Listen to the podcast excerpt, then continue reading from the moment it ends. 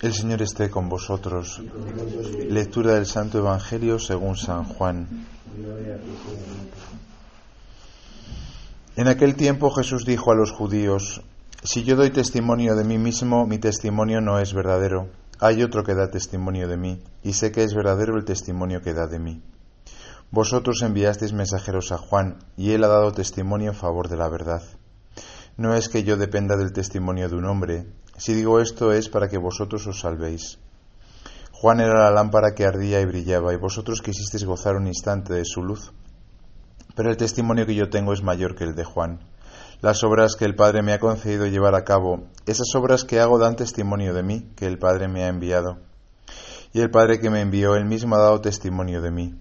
Nunca habéis escuchado su voz, ni visto su rostro, y su palabra no habita en vosotros, porque al que él envió no lo creéis. Estudiáis las escrituras pensando encontrar en ellas vida eterna, pues ellas están dando testimonio de mí, y no queréis venir a mí para tener vida. No recibo gloria de los hombres, además os conozco y sé que el amor de Dios no está en vosotros. Yo he venido en nombre de mi Padre y no me recibisteis. Si otro viene en nombre propio, a ese sí lo recibiréis. ¿Cómo podréis creer vosotros que aceptáis gloria unos de otros y no buscáis la gloria que viene del único Dios? No penséis que yo os voy a acusar ante el Padre. Hay uno que os acusa, Moisés, en quien tenéis vuestra esperanza. Si creyerais a Moisés, me creeríais a mí, porque de mí escribió él. Pero si no creéis en sus escritos, ¿cómo vais a creer en mis palabras? Palabra del Señor. Gloria, a ti, Señor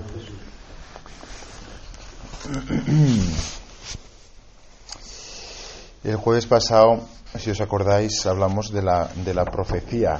¿Hago examen o no? ¿Os acordáis de lo que dije o no? ¿Era para el presente o para el futuro? Para el presente. La profecía es para iluminar el presente y obviamente, llevando bien el presente, eh, encauzar el futuro, ¿no?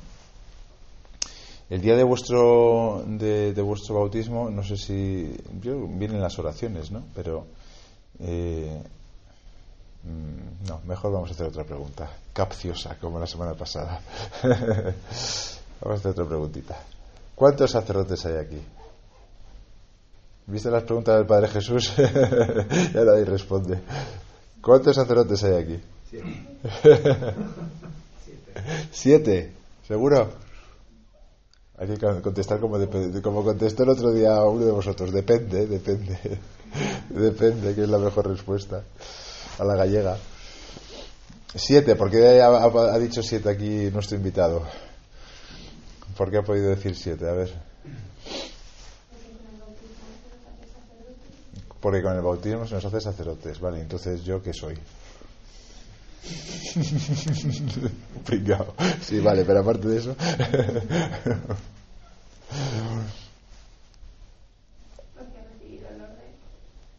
entonces soy sacerdote Plus, Pro, como los móviles de ahora. Bueno, muy bien, muy bien, lo sabéis, lo sabéis. Efectivamente, mm, hay dos sacerdocios. El sacerdocio común, que se nos da por el bautismo, y el sacerdocio ministerial, que se nos da que se da a aquellos que reciben el, sacramento del orden sacerdotal. Son dos sacramentos, por tanto, ¿no? El sacerdote, el sacerdote ministerial, ¿no? Eh, lo que hace es, eh, en nombre del pueblo, ofrecer el sacrificio ¿no? de Cristo en la cruz, que, se actualiza incruentamente en la Eucaristía, ¿no? y por tanto hace de intermediario entre el pueblo y Dios. ¿no? Entonces, la pregunta es, bueno, ¿y vosotros qué? ¿Qué es eso de que sois sacerdotes, profetas y reyes? Por el bautismo. Vimos ya que lo de que ser profeta, que significa la semana pasada, ¿no? Que es comunicar la palabra de Dios para el momento actual, dar luz, ¿no? Pero ¿qué significa que sois sacerdotes? Bueno, pues ayer yo estaba leyendo el oficio de lectura, que es una de las siete lecturas, siete oraciones que hacemos los curas. Bueno, los curas y todo el que quiera, ¿eh? es, es, es, open, todo el mundo puede. El oficio de lectura es muy bonito porque te pone tres salmos y luego dos lecturas, ¿no?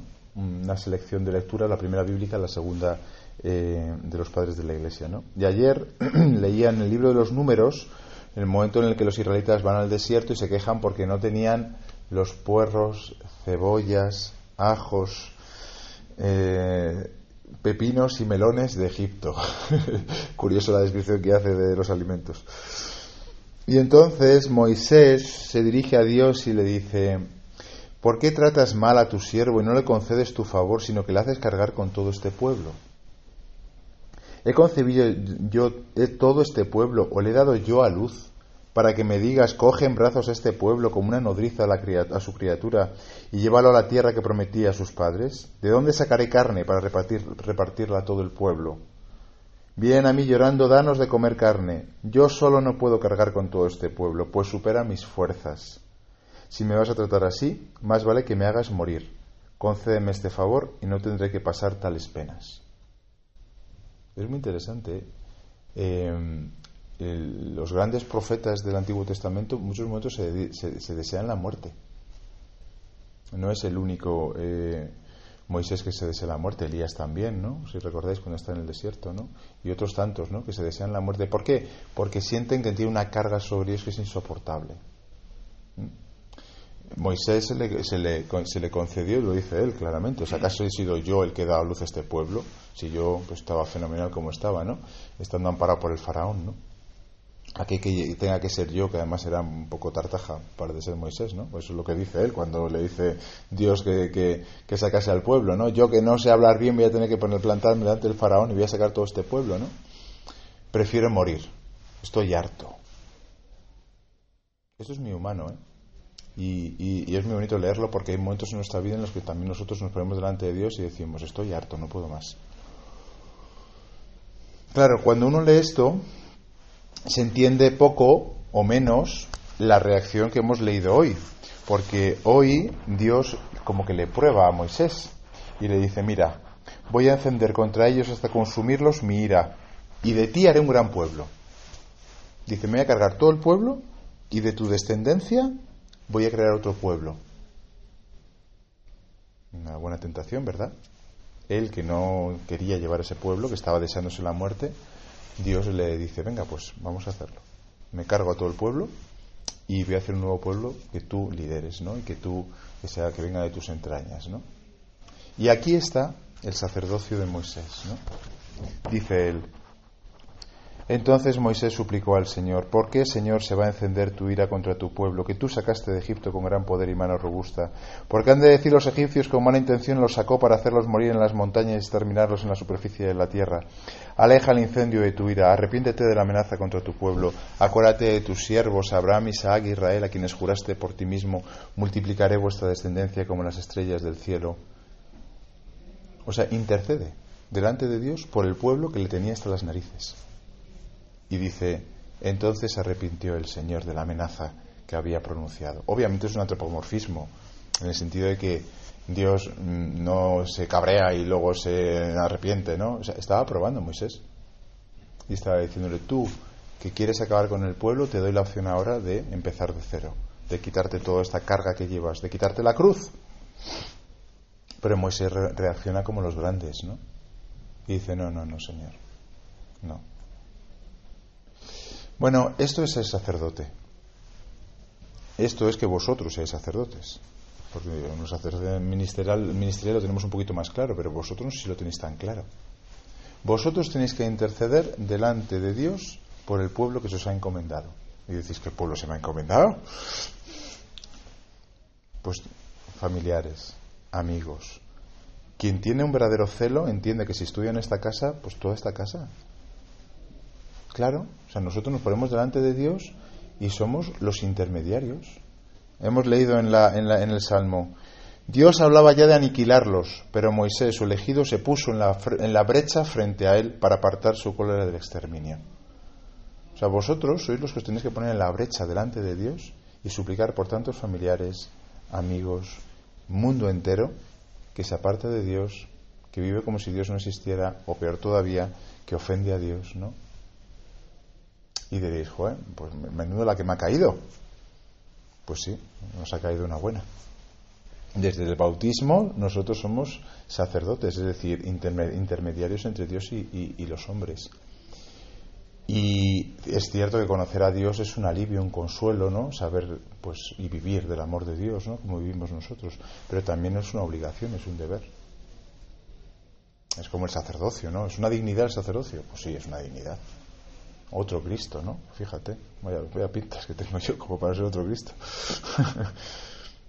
pero claro, esa dignidad va asociada a un trabajo, a un ministerio, ¿no?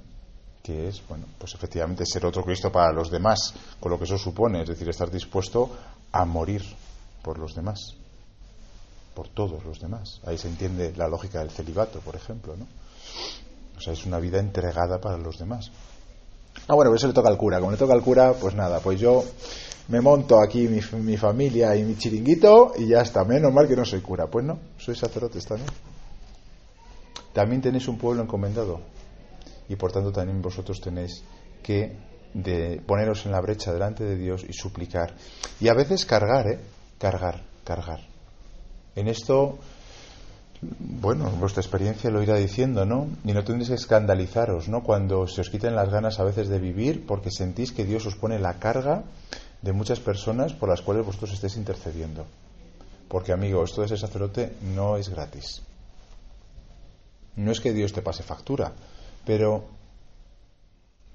es parecerse a Jesús. Y Jesús no salva el mundo eh, alegremente, ¿no? Luego uno va entendiendo, ¿no? Que esto de ser sacerdote, esto de interceder por nuestros familiares y amigos, ¿no? Esto de ofrecernos, ¿no? Por los demás, ¿no? Hay veces que a mí me pasa, ¿no? Algún dirigido que yo tengo que lo está pasando muy mal, tal y cual, y digo, Señor, me ofrezco por él y luego me arrepiento. Digo, Señor, me arrepiento, me arrepiento. O sea, no, porque claro, entiendes que cuando tú te ofreces, te ofreces. ¿Te ofreces a qué? Bueno, pues que esa, ese, ese, ese mal camino, ese desvío que está tomando esa persona, bueno, pues de alguna manera tú tienes que cargar con él. De alguna manera. Y pesa la cruz, pesa. Y a veces que dices, mira, Señor, pero déjame, o sea, que paso de este pueblo. Paso de este pueblo. Pero claro, lo mejor de nosotros sale desde lo más profundo y dice, no, hombre, no, hay que ser como Jesús, como la Virgen María. El otro día leí una frase que me gustó muchísimo, que decía, la Virgen María salvó al mundo no con la espada en la mano, sino con la espada en el corazón. Toma.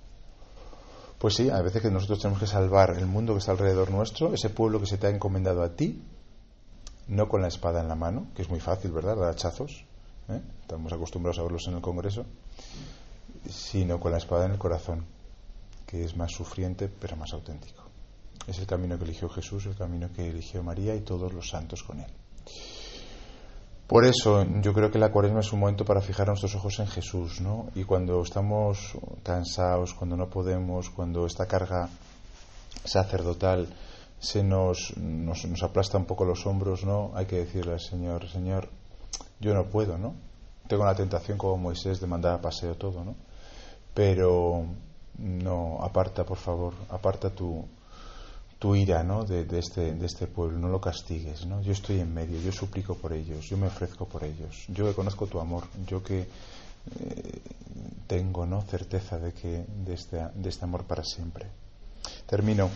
El Evangelio de hoy, que no he dicho nada, es un poco complicado, porque Juan a veces es un poco complicado, pero hay una frase dramática, que es la frase de Jesús de, que dice, en las Escrituras penséis encontrar vida eterna y es dan testimonio de mí, y no queréis venir a mí para tener vida. Jesús también sintió esto mismo, ¿eh? ese rechazo del pueblo por el que él venía a entregarse, a ofrecerse, a sacrificarse era humano como nosotros y por tanto le dolía profundamente, ¿no? Cuando se sentía que ese pueblo por el que le había entregado su vida pasaba de él. Es más, le acabó matando. Pero no lo sabemos perfectamente, ¿no? Jesús no, no dejó a un lado su misión, ¿no? Todo lo contrario. Cuando estaba en la cruz se ofreció por todos nosotros y dijo, Padre, perdónalos porque no saben lo que hacen. Luego este, este es el, modelo a seguir, ciertamente es un modelo difícil, pero no podéis decir, no podemos decir que no es la pura definición del amor, ¿verdad? El amor verdadero. Pues que el Señor nos conceda este sacerdocio en nuestras vidas, en nuestro sacerdocio, nuestro sacerdocio bautismal, ¿no? De tal manera que nosotros seamos conscientes de todo ese pueblo que Dios nos ha encomendado para salvarlo.